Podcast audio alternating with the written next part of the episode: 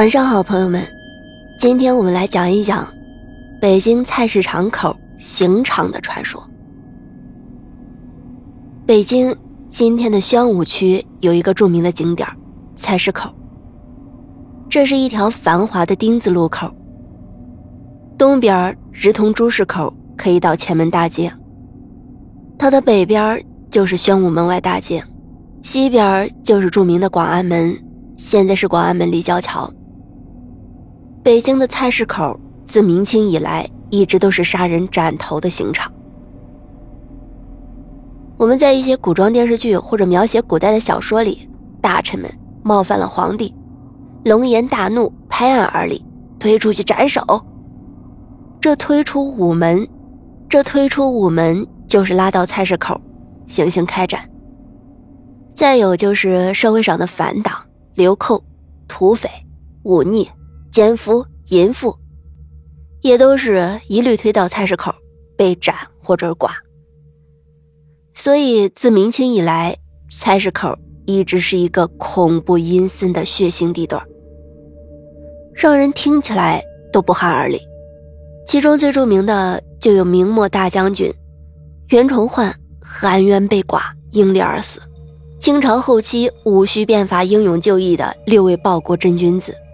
其中，慈禧太后最初要斩首的七个人，其中官至二品的礼部右侍郎徐志敬被网开一面告了还乡，其余的六位是谭嗣同、林旭、杨锐、杨深秀、刘光第、康广仁。一八九八年，戊戌变法失败，这六位在菜市场门口大义凛然，杀头问斩，慷慨就义，感动天地。几百年来，菜市口。也就成了刑场的代名词。日久天长，民间也便渐渐地流传出了关于菜市口刑场的种种传说，让人听起来就觉得后背发凉。据说呀，早年间的一天傍晚，太阳西沉，菜市口人头攒动，官府又是轰轰烈烈的要斩首一个乱党。监斩官红牌一扔。被绑的犯人跪在当间，口中的大喊：“哼，砍头不过碗口大的疤了，再过二十年又是一条好汉。”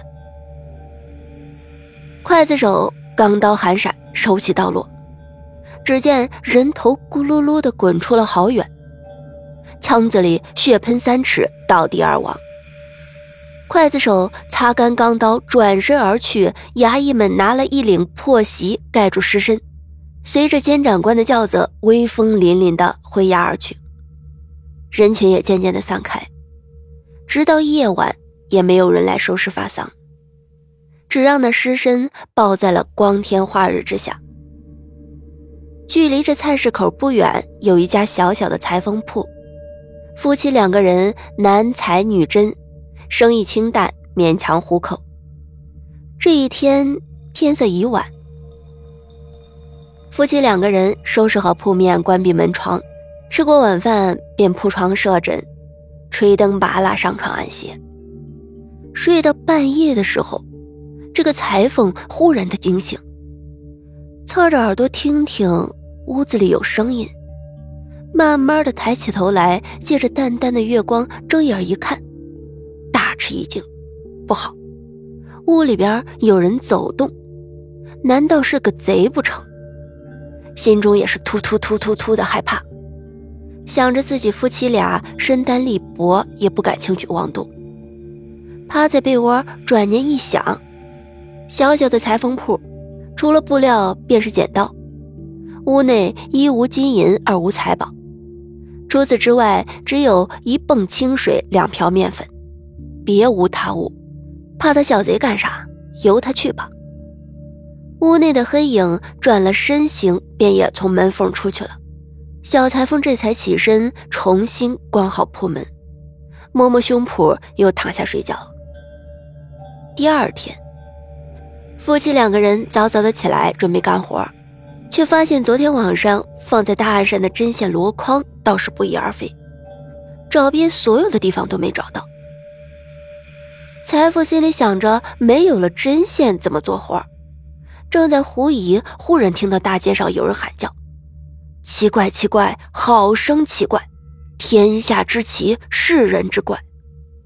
裁缝赶快跑出来一瞧，刑场周围一圈人围住昨天的死尸，正在过早。小裁缝挤进人群一看，吓得半死。